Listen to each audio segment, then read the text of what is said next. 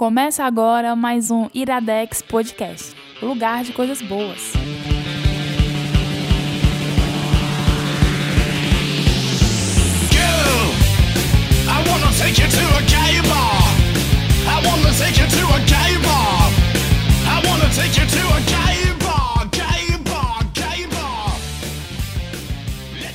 Está começando mais um Iradex Podcast. Ai, que saudade. Lugar de coisa boa, né? Luísa Lima, que saudade, Luísa.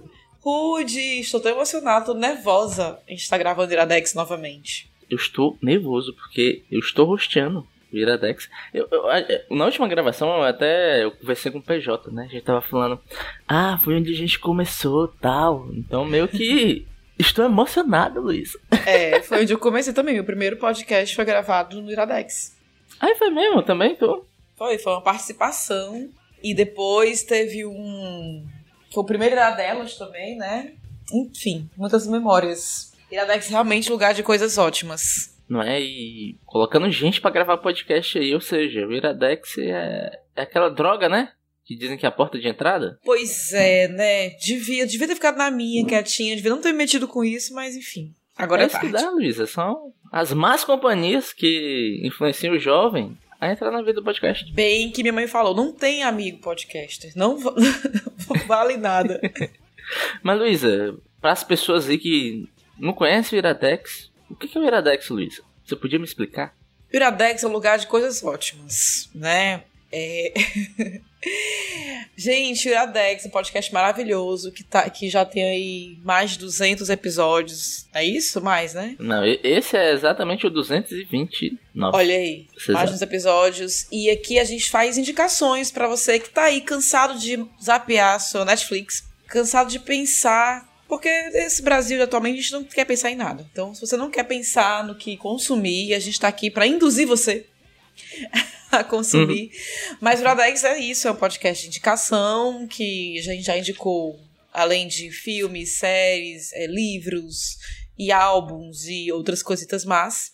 E tava parado um tempinho e eu tô muito feliz que os meninos estão colocando o projeto de volta, porque vale muito a pena. A gente tava em pausa por conta da pandemia, para quem não sabe, o Iradex tinha essa marca de gravar apenas presencialmente, né? Uhum. E era muito legal, né? Tem o estúdio Iradex e a gente fazia da gravação todo um evento. é, de encontrar as pessoas e tudo mais. E infelizmente isso não foi possível por conta da pandemia. Dentre tantas coisas que a pandemia nos tirou, também tirou essa diversão que era gravar todo mundo junto. Mas aí a gente está se rendendo a gravar à distância e eu espero que a gente continue no pique para que tenha bem mais Iradex, porque é um podcast totalmente despretensioso, é um podcast leve, é super legal. E eu acho que esse, esse negócio de indicação é bom, assim, as pessoas às vezes não sabem das coisas que a gente vai falar, ou já viram, mas é, já viram, assim, já viram passar e, e, não se interessaram podem se interessar, ou mesmo já viram e querem ouvir uma opinião. Eu sou dessas, eu gosto de ouvir, parece coisa de gente louca, né? Mas eu gosto de ouvir indicação de coisas que eu já consumi. Porque aí eu quero ver se as pessoas tiveram o mesmo, o mesmo olhar que eu. Então, é isso. Isso faz o Iradex tão legal. Olha só. Mas vai voltar o estúdio Iradex. Agora a gente tá no Web Studio, né? Mas vai voltar. Vai. E engraçado, Lisa, que tu deu a sinopse do que vai acontecer hoje, né? A gente realmente vai indicar duas coisas vindas da Netflix. Eu acho que são spoiler, dois originais, spoiler. né? Netflix. Dois originais Netflix. A gente vai indicar o filmes que nos marcaram, é, agora deu branco. Eu acabei Fi de olhar o nome Filmes que marcam época. E o Losers. Daqui a pouco a gente volta com mais Iradex, né? Isso aqui é o que, Luísa? Iradex Podcast. Eh. There's no crystal ball.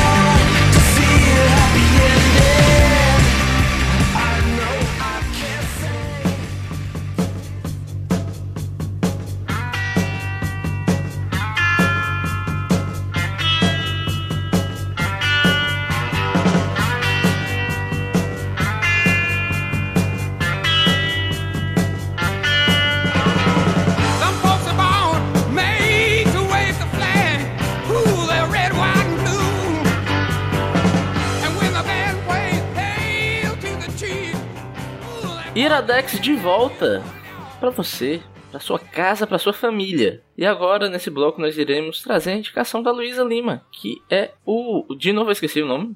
Eu tô com algum bloqueio com esse nome. Não é Filmes é que marcam época. Isso, Lisa. Então, o que é, isso, Lisa? O que é, que é o filmes que marcam época? Então, filmes que marcam época é uma série documental. O nome original eu acho muito mais legal, que é The Movies That Made Us, né? Os filmes que nos fizeram, digamos assim. Criado por Brian Volkweiss essa série é um spin-off da série Brinquedos que Marcam Época, que inclusive já foi indicada no Iradex Podcast, no IP 156, por mim pelo PJ. Ah, foi mesmo. Foi mesmo, eu lembrei agora. Pronto, que é super legal que fala de brinquedos da nossa infância, né? Pra você que já passou aí dos 30 tá beirando os 40 como eu, então fala um pouco dos brinquedos da nossa infância e traz muitas curiosidades. E é um formato bem divertidozinho, bem dinâmico. É um, um documentário que tem uma narração e também traz cenas, é, é, no caso dos brinquedos, né? Traz imagens e tudo, e entrevista algumas pessoas. Filmes que marcam a época segue o mesmo formato. Eles falam de, de quatro filmes, tem apenas duas temporadas. A segunda temporada estreou semana passada na Netflix. Cada temporada fala de quatro filmes. E aí tem uma narração por trás, contando histórias e entrevistam pessoas ligadas ao filme. Então a gente tem entrevistas de alguns atores, é, de produtores, roteiristas, né, diretores, enfim.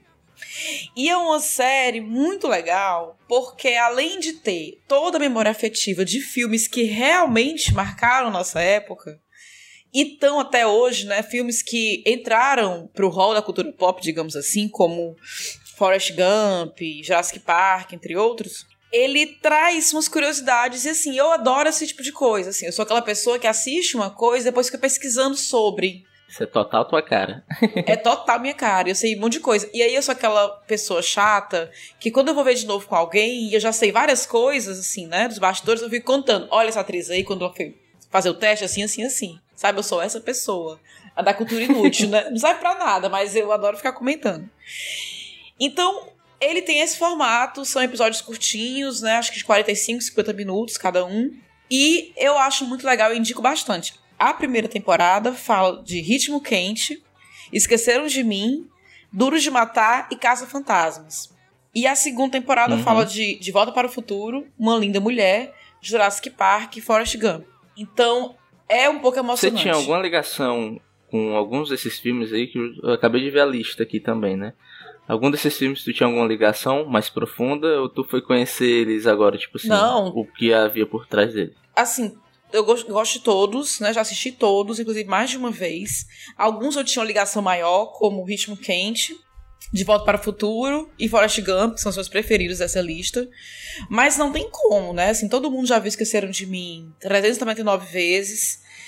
E realmente foi algo que marcou a nossa infância e tudo mais. E algumas coisas eu já sabia quando eu assisti o filme, porque eu sou essa pessoa que vou pesquisar tudo. Mas, mas muitas coisas eu não sabia. Eu não sabia, por exemplo, que o ritmo quente, eu não vou entregar todas as curiosidades, mas assim, eu separei algumas coisinhas de cada um para aguçar a sua curiosidade de você ir lá assistir. Ritmo Quente, por exemplo, tem, um roteiro que foi rejeitado mais de 40 vezes. Ninguém queria fazer, achou o filme muito mulherzinha, acharam que não ia pegar, sério? sério. E aí tem isso, aí eles falam como foi que conseguiram. Então, assim, acharam um produtor independente para fazer o filme e tal. Conta toda essa, essa odisseia que foi fazer o filme. E traz algumas curiosidades, como, por exemplo, o casal principal não se dava bem. Né? Aquela química toda ali era só na telinha. Aí realmente é o poder da atuação, porque eu acho que o casal principal do Ritmo Quente é um dos casais que eu mais vi na minha vida. É um sabe? dos casais mais quentes. Isso, é o casal, é sabe? O casal, pois é. Aí tem essas curiosidades.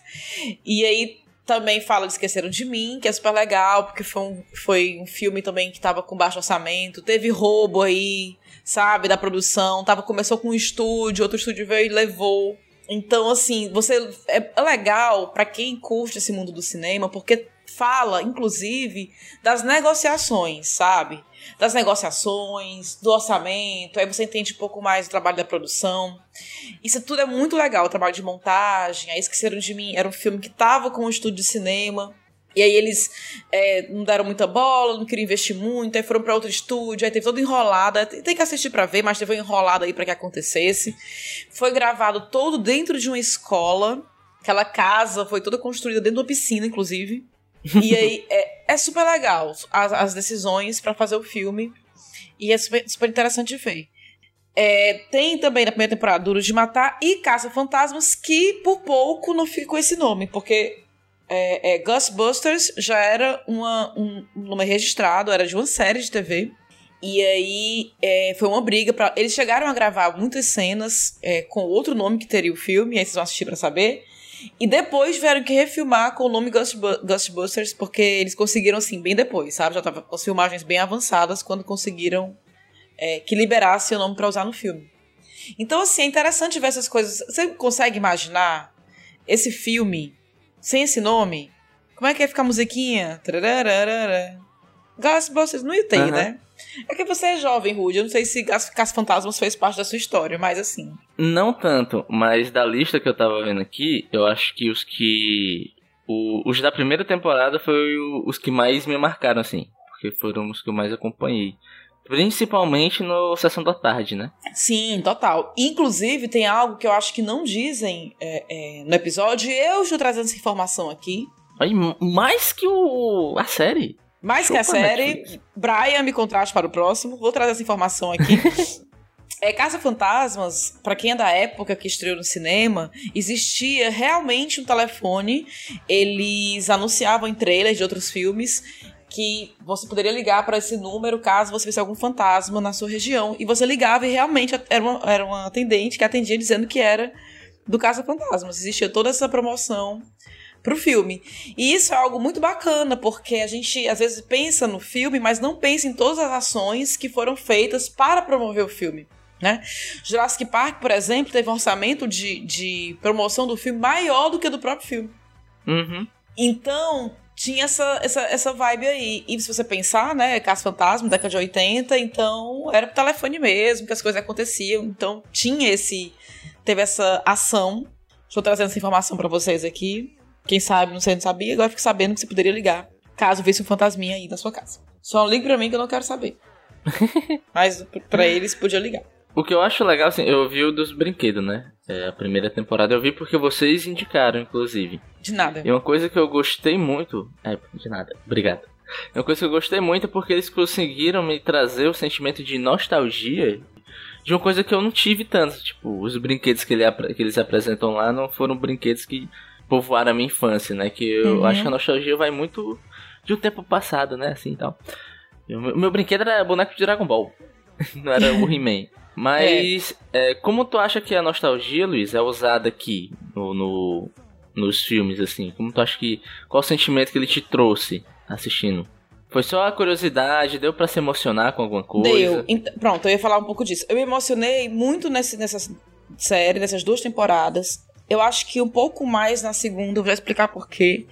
Mas eu acho que tem dois viés. É, tem a hum. nostalgia do filme em si, então foram filmes que realmente nos marcaram, filmes né, de uma outra época e que ainda hoje são muito falados, né? Então você vê é, De Volta para o Futuro, um filme lá de 85, que ainda hoje é falado. Eu lembro que em 2015 teve maior away nas redes sociais, porque seria o ano que o Martin McFly estaria, né? 30 anos no uhum. futuro. Então, assim, tem essa, esse lado nostálgico por conta do, do, dos filmes, e tem o lado massa, nostálgico e emocionante por conta da história do cinema. Então, assim, você vê coisas que eram feitas lá que hoje em dia né, que foram percussores do, do, do cinema, como por exemplo Jurassic Park, que foi o primeiro filme que, que trouxe um dinossauro em computação gráfica né, super real pra época e ainda um pouco para hoje. Se você assiste o primeiro Jurassic Park, ainda é um pouco impressionante. Mesmo, ainda, né, com o avanço. Funciona. Ainda funciona, mesmo com a avanço da tecnologia. Então, assim, quem gosta de cinema vai se emocionar com esse lado, sabe? Você escuta as histórias, é, e, e, entende o que está por trás de fazer um filme. É, Forrest Gump, por exemplo, é uma história linda, porque assim. É, veio de um livro, um livro escrito por um cara que o pai contou a história de um, de um, de um cara como Forrest Gump, esse menino se empolgou, escreveu um livro, do livro saiu o roteiro pro filme. E também teve uma, essa luta, muita gente não quis fazer Forrest Gump. Imagina aí um mundo sem Forrest Gump. Muita gente não quis, o roteiro foi esquecido, estava abandonado numa caixa, alguém pegou, leu por acaso e, e resolveu fazer. E é um filme que o estúdio não queria dar dinheiro para esse filme acontecer. É, começou a cortar o orçamento. O Tom Hanks e o diretor, que era o Bob Zemeckis, que, tá, que é o mesmo de Volta para o Futuro, colocaram dinheiro deles na, na produção para fazer o filme acontecer. Então, emociona um pouco essa parte, sabe? Assim, quando você vê as pessoas envolvidas no projeto falando, elas se emocionam, então a gente se emociona também. Então, acho que tem esses dois lados. Tem o lado pelos filmes em si e o lado das histórias que a gente que é tudo como tudo na vida, né? A gente não sabe toda aquela história por trás para fazer acontecer as coisas que são feitas. Quem vê, quem vê, como é? Tem uma frasezinha, né? Quem vê não sei o que não vê corre. Como é, Rude? Não sei. quem vê close não vê corre. Isso. É, essa eu também já tinha ouvido. Mas eu acho isso massa, Luísa, porque dizem que na moda tudo volta, né? As coisas do passado vão sendo revistas e voltando, mas com o cinema é a mesma coisa, ainda mais hoje em dia que a gente ainda tá persistindo em fazer remake, né? Vai ter uma continuação do Caças Fantasmas, né? Recentemente. Uhum. E é legal você ver como as histórias vão sendo recontadas, como as coisas vão voltando, como novas pessoas vão absorvendo esse conteúdo novo, né? E eu acho legal você conhecer meio que a origem de onde veio as coisas, sabe? É, principalmente para quem não vivenciou. É, então eu acho que essa série é legal para você entender meio que o zeitgeist de uma época que você não conseguiu pegar, né? Exatamente. E assim, é muito louco você pensar é, nas histórias por trás da história, sabe? Isso, eu gosto muito de saber dessas coisas. E no caso do Jurassic Park, por exemplo, que eu dei, né? Foi um filme que mudou a maneira como se faz cinema. Né? Então, é, mudou a história dos efeitos especiais. Se você viu um King Kong brigando com Godzilla recentemente, muito tem muito disso vem de Jurassic Exatamente. Park. E assim, foi uma época em que é, existia é, é, o máximo que eles faziam era, era, stop motion, né? Animação em stop motion, mas que não dava é, muitos é, movimentos, né? Para os dinossauros e tal. E parte deles também era feito ainda de boneco, né? E inclusive, é, quando se pensou em fazer os dinossauros em CG, todo mundo achou que não ia dar certo. Muita gente desencorajou os criadores, falar, ah, você não vai conseguir, isso é impossível e tal. E os caras foram lá e fizeram. Então, eu acho que é bacana saber como começou essas coisas e a história de superação dos profissionais que estão envolvidos na história e tal. Eu sou meu, né, boiolinho, como a gente fala desse, dessas coisas, eu fico assim bem bem emocionada eu não sei se pode dizer isso, né? Mas tudo bem. Eu fico, assim, sempre bem emocionada e saber das coisas. Então, eu indico bastante. A segunda temporada tá muito legal, muito legal mesmo. É, De Volta para o Futuro é uma das minhas franquias mais, prefer... mais é, adoradas e fala muita coisa bacana. Traz um pouco do, do, dos atores e tal. É Uma Linda Mulher, que é essa comédia romântica super conhecida, era para ser um drama mas aí a Disney se envolveu e aí não podia ser um drama tão pesado, né? Porque, enfim, Mano, Disney. Esse, esse, filme tem mão da Disney? é? E, na verdade, é, é da Disney, só que não é da Disney. Porque a Disney, quando começou a expandir e tal, né? E começou a investir em filmes, a Disney comprou ah. a. Ela, tinha uma, uma produtora de filmes adultos, que era a Paramount, se eu não me engano. E aí como era da Disney, né, era uma produção que a Disney estava envolvida, ela não podia ser tão pesado como era, né? Uhum. Na verdade, era Todd Stone, enfim. Era uma empresa que, que tava ligada à Disney. Eu agora esqueci o nome da empresa. Não sei se era Paramount ou Touchstone Pictures, mas assim, a Disney se envolveu no projeto e aí não pôde mais ser como era e virou essa comédia romântica que é conhecida até hoje. Inclusive, quero trazer aqui a informação também que o, o ator, né, belíssimo, Richard Gere, só aceitou porque ele foi ludibriado pela Julia Roberts. Foi seduzido. Assim? Pois é, ele, foi, ele sempre foi cotado para o papel, mas ele não queria. então ele primeiro negou. Aí depois começou e tal, tal. Contrataram a Julia Roberts, que não era muito conhecida na época, mas enfim, né? Julia Roberts. E aí eles foram. Ela e o produtor, ou o diretor do filme, foram até o viajaram, né? Foram encontrar o Richard Gere. E aí tentaram lá convencer e tudo mais. E daí, quando o estúdio liga para saber se ele já tinha topado, ela escreve um bilhetinho. Por favor, diga sim. E ele disse sim. Putz. Você, dir... Você diria não para a Julia Roberts? N nada. É, eu poderia, sei lá, posso pisar na sua cara? Eu diria, por favor. Mas é legal, então... Luísa, porque é, é, é, recentemente no Nicholas eu, a gente trouxe a informação de que a Laura Dern também não queria estar no Jurassic Park, né? E o Nicolas Cage que foi lá e disse: Cara, é um filme de dinossauro. Você não pode dizer não para um filme de dinossauro. Não é isso? No, no, no Jurassic Park, né, fala um pouquinho eh, do, do casting, tudo. Quando o Sanil recebeu a proposta, né, fala pra Laura Dern, quando o Sanil também recebeu, recebeu a proposta, ele pensou, poxa, Steven Spielberg e dinossauros. Eu acho que não tem como dar errado. Vamos lá, vamos nessa, né? E uma das coisas mais incríveis da, da história de Jurassic Park é, como eu falei, tinha os dinossauros em CG, mas aí eles fizeram o seguinte: como o Steven Spielberg gosta das coisas, né, bem é, é, reais, né? É, o que foi que ele pensou? Quando os, os animais eram vistos de perto, era, era o animal feito, né, o robô. O animatrônico. Isso. Quando o, o animal estava se movimentando, aí era CG, né? Porque era mais difícil de fazer, né? Até porque o T-Rex tinha, tipo assim, trocentas toneladas, ficou muito pesado. Uhum. Né? Ele, a priori ele tinha 9 toneladas, o, o, o T-Rex todo pronto. Mas tem uma cena que chove. E esses bichinhos aí do cinema é feito basicamente de esponja.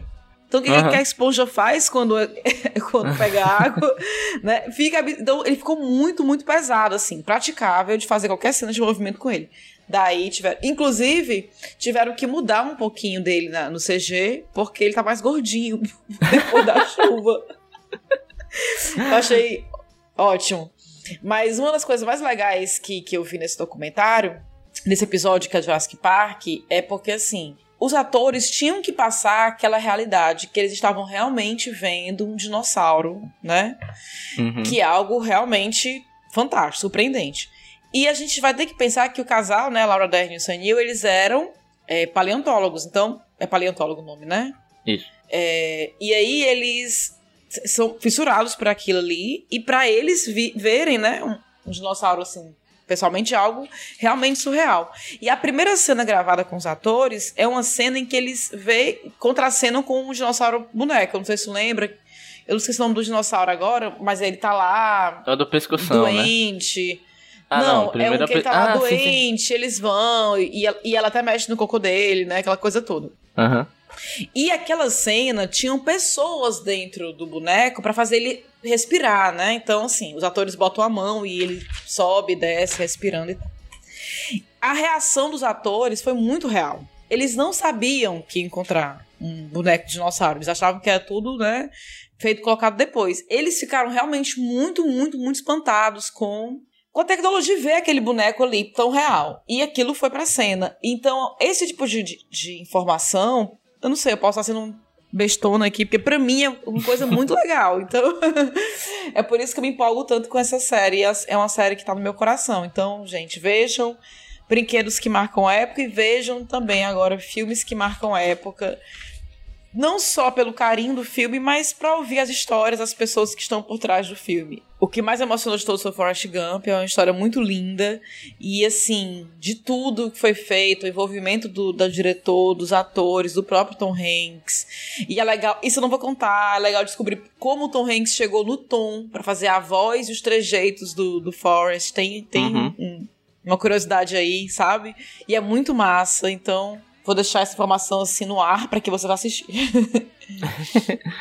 Luísa, só uma última pergunta. Você falou que a gente vai ver o... quem fez o filme, né? Mas a gente vai ter só atores, diretor, ou a gente vai ter a galera mais, sei lá, pé no chão, a galera que fez os efeitos especiais, sei lá, o cara da luz. Depende do, dependendo do filme, você, assim, são pouco, poucos atores que participam, na real, né? É, é mais produtor, roteirista, a galera dos efeitos especiais, a galera é, da produção sonora, então é mais essa galera mesmo. Assim. Uhum. É, é, às vezes tem historiadores da época, em Forrest Gump tem um cara que é um historiador, escreveu um livro sobre, porque ele perpassa por várias épocas a história, então tem tudo isso aí. Fala com a galera da, da, dos efeitos especiais, sabe? E é muito bacana. Então, assim, é mais essa galera mesmo do que ator, diretor. Massa. Então, eu tô mais animado por isso porque eu gosto muito de ver a galera que a gente não dá bola, né? A gente sempre tá vendo, sei lá, o Tom Hanks, o Tom Cruise. Mas eu gosto de ver o cara, sei lá, o, o eletricista do set pra saber como foi trabalhar. Então, Luiz, é isso. Eu estou genuinamente empolgado para assistir, de verdade. Ai, tomara que você goste. Então irei ver. Então a música vai subir, a música vai descer, a gente vai voltar com a próxima indicação. Isso aqui, Luísa, é Iradex Podcast. Iradex Podcast. Pretty woman, walking down the street, pretty woman, the kind I like to meet, pretty woman. I don't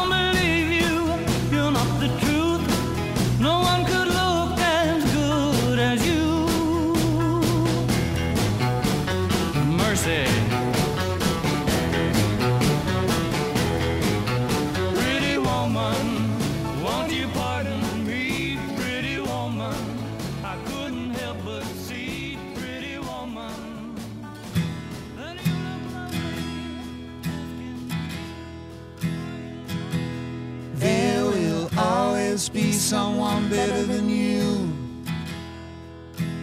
Even if you're the best.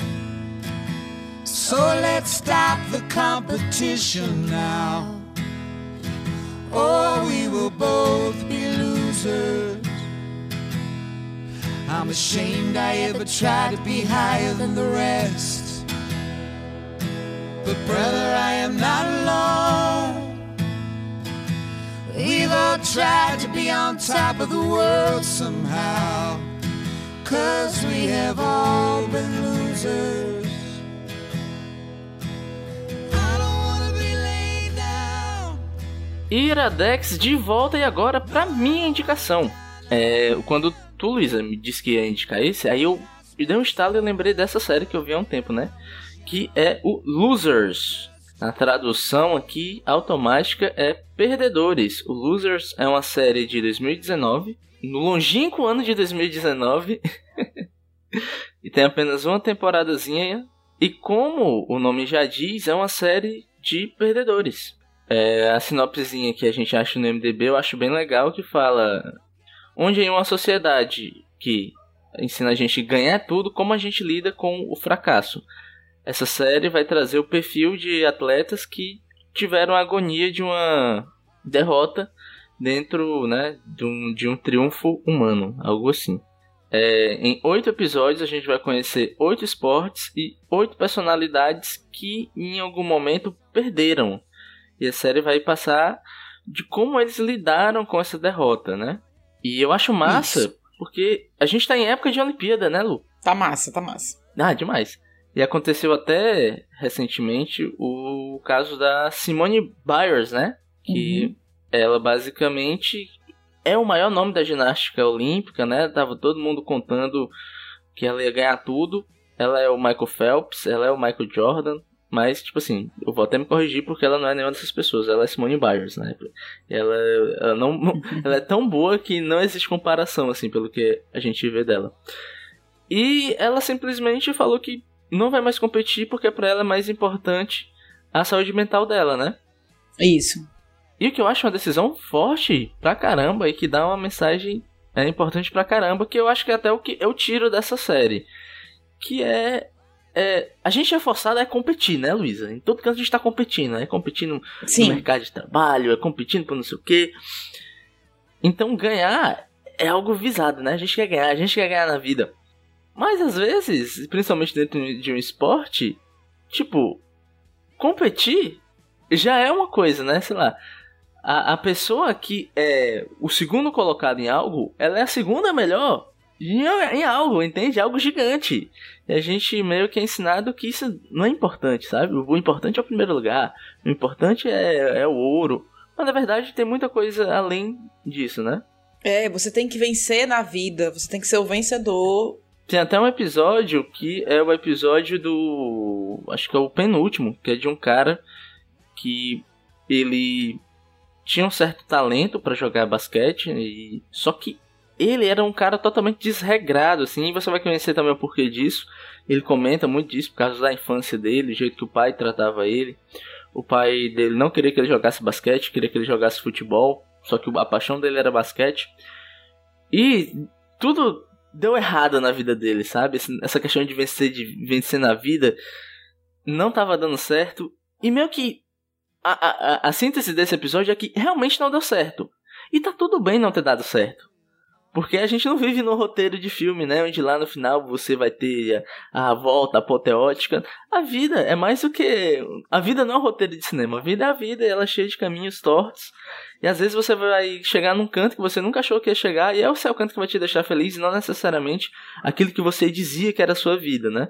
Pois é, aquilo que eu falei, como era legal saber a história por trás dos filmes, a história por trás da história se aplica um pouco nesse documentário, que é muito legal ver a história por trás de cada situação. Então, assim, você vê, é, a gente vivenciou, tá vivendo essa semana, a desistência da final, das finais dos Jogos Olímpicos, a Simone Biles, né, o nome dela?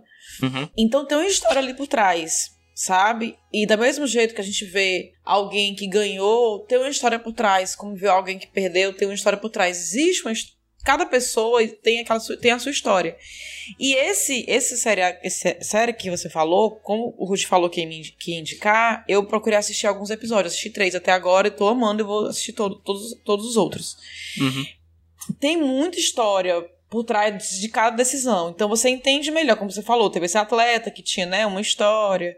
E é incrível como tem muitas coisas dos pais no meio de algumas histórias, né? Isso. A gente tem que ter cuidado a gente está projetando, os pais projetam nos filhos o que queriam ter feito, parece, né? E é meio perigoso isso aí. O primeiro episódio é a síntese disso que tu falou, né? Que é o episódio do boxe, né? Acho que o nome do, do, do cara é o Michael Bennett, né? É, o primeiro, surpreendente. É um dos melhores, inclusive, que ele é um cara que teve uma, um tratamento do pai dele totalmente abusivo mesmo, né? O pai dele colocava uma expectativa muito grande. Ele, ele falava que ele não gostava de boxe, mas ele estava lá por causa do pai, né? E ele acabou sendo campeão e é, ele até fala que talvez a derrota que ele teve foi a, foi a, coisa mais importante que aconteceu, porque ele meio que se achou na derrota, né? E, e então é aquela Isso, coisa. Exatamente. É aquela coisa de você saber lidar e tomar o, o, seu próprio caminho. Eu, basicamente, tiro muito disso. Eu lembro disso, pensando que quando eu desisti da minha primeira faculdade, eu fiquei muito perdido, porque meio que a regra é você começar e terminar, né, tal. Só que meio que eu fui achar o que eu queria por causa que eu desisti, entende? Então, o meu caminho eu achei assim, ainda tô achando na verdade, mas o meu caminho que eu tô seguindo hoje veio de uma desistência, de uma dita derrota que conversando com as pessoas, muitas pessoas me julgaram, mas tudo bem, né? Cada qual tem o seu filtro, cada qual tem sua vivência. Mas para mim foi importante aquela desistência, entendeu? Então eu consegui me ver muito na fala dele ali, quando ele fala que perder para ele foi a melhor coisa que aconteceu, sabe? Sabe o que eu acho interessante dessa série, Rude? É que ela tem esse nome Losers. É, conta a história de algumas perdas das pessoas que estão participando, mas eu encaro todas como vencedoras. E sem aquele papo piegas, assim, não tô querendo dizer, ai, perdeu hoje, mas tá, tudo, tá tudo certo. E tá tudo bem, né? Como a gente costuma dizer, olha, você não foi, e tá tudo bem. Então, não é esse papo condescendente, sabe? Assim, você perdeu, mas é vencedor. Não é bem isso. É que elas são vencedoras no fato de fazer o melhor com a sua história. Né? Então uhum. tem esse cara aí que ele perdeu e se reinventou, e teve outras pessoas que perderam, mas assim, porque, por coisas que não dependiam delas, entendeu? Tem, tem o meu preferido até agora é, é o da ginasta, lá da, da patinadora. Esse é o meu preferido também. E assim, é, a história dela é muito incrível. E, e eu não sinto que ela é uma perdedora. Eu sinto que as pessoas perderam e não, querer, e não aceitá-la do jeito que ela é. Exatamente. Então, para mim, tem esse nome Losers, é, é, até engraçado ter esse nome, porque são, para mim, muito vencedores, né? Até o caso bonitinho do, do, do futebol lá em inglês, né? Da, da Grã-Bretanha. Ah, eu não sei se é, é inglês, né? É inglês. é, em New England é muito legal, né? Então, assim, sei lá, eu acho que, que é o que a gente tava precisando assistir, sabia? Uhum. E só falando um pouquinho mais desse episódio, também é o meu preferido, é o episódio da Surya Bonali, né? Que ela Isso. é. Ela, se eu não me engano, eles falam no episódio que ela foi uma das, ou a primeira patinadora negra, né? Pois é, e hoje, hoje, né, vai ficar datado esse episódio, mas paciência. hoje nós vimos a nossa atleta, a Rebeca, que ser medalha de prata nas Olimpíadas, né? A, a primeira medalha do, do atletismo, né? Exatamente. E a gente te, ouviu um discurso muito emocionado da Daiane dos Santos falando de atletas negros, né? que não quer. Geralmente, quando você fala em atleta, atleta negro, você quer colocar em caixinhas, né? No boxe, no basquete, no futebol. E parece que tem algo que diz, olha, isso aqui não é para você, você não se encaixa aqui, né? Não queremos uma negra ginástica olímpica. No caso da Súria, não queríamos uma negra com o estilo dela é, é, na patinação artística. E, e eu ouvi esse discurso da Daiane hoje, me lembrou muito o episódio da Súria. Parece que não querem deixar a gente lá, mas a gente pode ocupar esse espaço, né? É, não tem nada da nossa raça que impeça de, de ocupar. Não existe isso. E parece que as pessoas não querem. E o episódio da Súria, ele é muito marcante por isso. Não tô querendo dizer aqui, né? De novo, não estou querendo ser condescendente com as perdas ou, ou, ou né, o que não deu certo para os atletas, mas assim, o que a gente vê às vezes é que falta um pouco das pessoas também, sabe? Assim, aceitar as pessoas diferentes em outros espaços. Sim, e, e o dela eu acho massa. Primeiro que eu, eu acho dela massa por causa de todo o contexto, né? Porque ela estava dentro daquela história da Tônia, né? Que a gente viu até no filme, o Eutônio. Toda aquela polêmica. Ela estava lá, ela estava competindo com aquelas mulheres. E é massa você ver de como ela seguiu a vida, sabe? Tipo, ok, é uma competição, é uma competição, mas existe uma vida depois disso aqui. E o episódio dela é muito isso, dela, a passagenzinha que mostra ela, o que ela fez com a experiência dela e como ela tá lidando com isso hoje em dia, eu acho muito bonito. E, e assim, é uma série bem humorada, você ri, apesar de, é, de ter momentos tristes, né? Mas é, esse é o episódio mais emocionante para mim, porque é justamente você ver como ela tá lidando com isso hoje em dia e como é importante o jeito que ela tá lidando. E como é importante toda a história dela dentro do esporte que é tão marcado por uma certa estética, por um certo jeito de ser. E, e meio que ela realmente nadou contra a corrente e, e é, ela tá ajudando pessoas a nadarem também. E dessa vez não precisando passar pelo que ela passou com tanta dificuldade, né? Eu, eu acho que até o que a própria Daiane dos Santos falou que é mostrar que, olha só, existem pessoas aqui, entende? Nós também estamos nesse lugar e nós merecemos estar nesse lugar. Eu acho muito bonito, eu acho muito emocionante. É demais. É emocionante, são histórias muito legais e assim. Não é aquela história, olha, você. Tá tudo bem você ser perdedor, viu, gente? Não é. não é bem assim. É, tá tudo bem você perder e poder se encontrar nas suas percas e pensar em outras possibilidades, né? Você tem talento para outras coisas. Então, esse esse essa série documental trata muito disso, né? Por exemplo, na história do, do futebol, o que eu achei bacana foi a alegria, né? É, era um time, na verdade, na verdade esse caso é até legal, porque não é um time de perca, é um time de, é um episódio de vitória, né? Tudo bem, é uma vitória é um sim, de né? vitória de um time que sempre perdia, né, basicamente. É. então é muito bonitinho a maneira como se conta e o que acontece. Então acho que é isso mesmo, é bem humorado, é emocionante. Eu fiquei muito feliz de ter assistido. Obrigada, Ruth. De nada. Eu vou só passar, Luísa, pelos esportes que, a, que o pessoal vai ver, né? A gente Massa. tem o boxe, a gente tem o futebol, a gente tem a patinação artística, a gente tem o curling, que é um dos meus preferidos, o curling. A gente tem um que é uma corrida no deserto, a gente tem o, aquele trenó de cachorro, é, a gente tem um basquete e no final a gente tem um golfe. Eu queria só falar um pouquinho do episódio do curling, porque todos esses episódios eles são focados em pessoas, né? Você tem meio que um protagonista ali. E o do curling é legal porque é, ele é o que tem mais uma questão que eu gosto muito, porque o esporte que eu mais acompanho e que eu mais gosto de acompanhar é o MMA, né? Tipo, futebol eu gosto do Fortaleza, mas MMA eu realmente acompanho tudo, como um todo né? Não é tipo futebol que eu foco só no Fortaleza no meu sofrimentozinho semanal ali. É, mas é legal esse episódio do Curling que mostra um negócio que acontece muito no MMA, que como é um esporte novo, ele tá sempre se reinventando, né? E nesse você vai ter um personagem que ele inventa meio que uma estratégia nova que quebra o jogo. Ele quebrou o jogo de um jeito que o jogo ficou chato, ninguém queria mais assistir Curling. Tiveram que mudar as regras do Curling, porque esse cara, ele ganhava tão fácil de um jeito que ele criou, tipo, ele ganhando, a galera vaiando, sabe? Então, é, então é massa você ver como uma coisinha ali tem que mudar o esporte, tem que mudar o esporte pra frente. Aí você fica pensando, fica muito pensando, tipo assim, o que foi que levou a gente a criar um impedimento no futebol, sabe? Pois é, né? É, tem toda uma história por trás do que a gente vê, que a gente tá tão acostumado que a gente meio que acaba esquecendo que é uma uhum. evolução, né? E é legal você ver essa história e você entender como as coisas vão mudando e como até os esportes que a gente vê hoje eles vão se modificando e vão ganhando outra roupagem. Então é isso, Lu. Losers, é, Netflix, original Netflix. E filmes que marcam a época. Exatamente. Tudo na Netflix.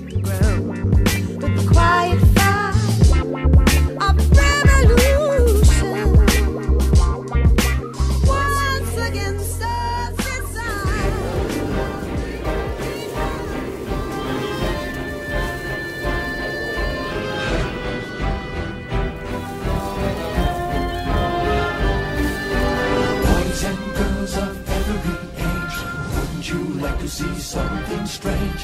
Come with us and you will see. This our town of Halloween. This is Halloween. This is Halloween. Pumpkins scream in the dead of night. This is Halloween. Everybody make a scene. Trick or treat. Tell the neighbors gonna die of fright. It's our town. Everybody scream. This town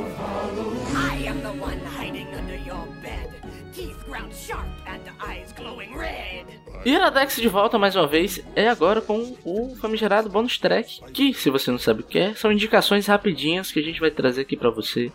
Algo relacionado ou não com o que a gente indicou, o meu é um pouquinho, mas é isso aí.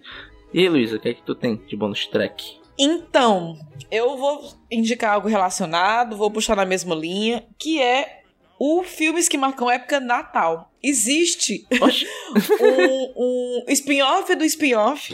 Que Caraca. é o filmes que marcam a época Natal, são apenas dois, é, um, é uma temporada só, curtinha, com apenas dois filmes de Natal, que é Um Duende de Nova York e O Estranho Mundo de Jack, que eu amo esse desenho, acho ele assim incrível. eu nunca vi.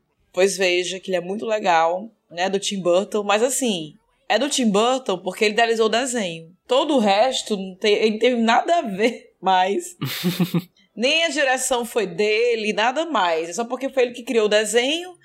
Na época ele trabalhava na Disney, como vocês podem perceber, a Disney não ia querer Estão um de Jack, então foi, foi toda uma confusão. Enfim, assisto pra saber como é que foi feito, por que que foi feito. Mas é bem legalzinho, são dois filmes de Natal. Um Duende de Nova York eu não assisti. É com. Ah, aquele humorista super conhecido. O Will Ferrell. Will Ferrell, e eu gosto muito dele e tal.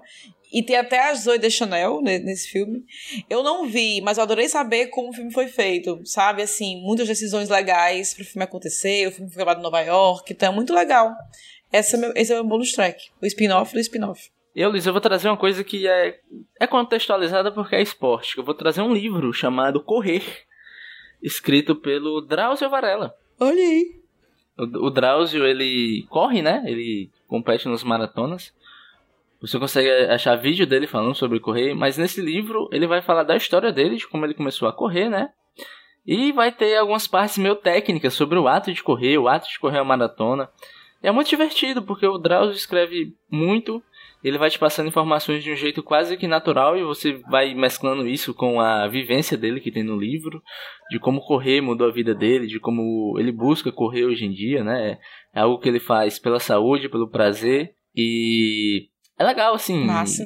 E, e, e eu entendi mais como correr, tipo assim, é, quando eu vou correr eu fico pensando nesse livro sempre, pelo, pela história dele e pelo que ele traz de informação.